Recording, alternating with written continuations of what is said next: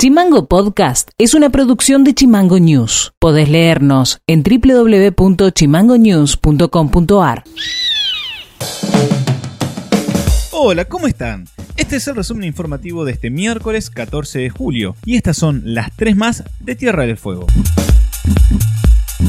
El intendente de Tolwyn, Daniel Harrington, junto a Sebastián Belafronte, director de Catastro de esa ciudad, pisaron los últimos detalles para la entrega del plano de mensura a Catastro Provincial correspondiente a la zona conocida como Las 200. Este plan de urbanización permitirá el registro de las parcelas catastrales. El plano de mensura consta de 122 parcelas, donde fueron incluidos los relevamientos de las mejoras enviadas desde el municipio, construidos con carácter permanente, lo que brindará la posibilidad de consolidar el valor del inmueble y la generación de infraestructura. El bloque legislativo de la UCR ha reiterado el proyecto de ley de boleta única para las elecciones presentado en el año 2018. Dicen los legisladores que esta modalidad da mayor transparencia y equidad, los partidos no imprimen las boletas y se reducen los recursos humanos necesarios para repartirlas y ejercer la fiscalización. También traslada la responsabilidad de la impresión y distribución de las boletas al Estado, garantizando que la totalidad de la oferta electoral tuviera presencia el día de la elección en cada centro de votación. En la última semana se detectaron 87 nuevos casos de coronavirus en Ushuaia, 168 en la ciudad de Río Grande y 0 en Tolwyn. Actualmente hay 11 pacientes internados en la UTI de toda la provincia y en esta semana han fallecido 4 personas por coronavirus. Hoy en día hay 219 casos activos en Tierra del Fuego. Noti Audio.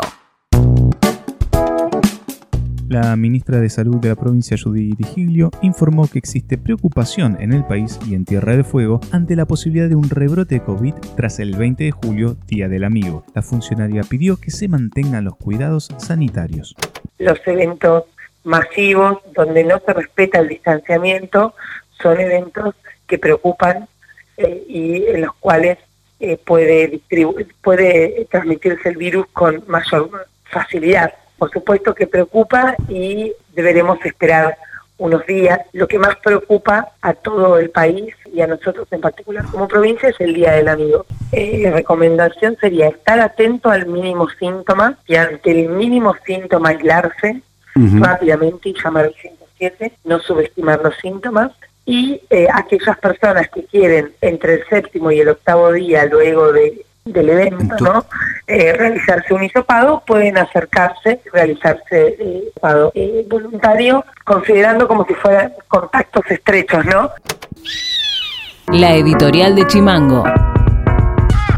Ni cerca será como temporadas anteriores. La temporada de invierno en Ushuaia comenzó con todas las limitaciones que implica aún vivir en pandemia. Desde hace días llegan a Tierra del Fuego 3 y 4 vuelos diarios de aerolíneas argentinas para habilitar el ingreso de turistas argentinos. Eso porque el flujo de turismo internacional no existe y no existirá en lo inmediato. Ese turismo brasilero de alto poder adquisitivo que elige Ushuaia como destino de invierno no estará en el fin del mundo por segundo año consecutivo.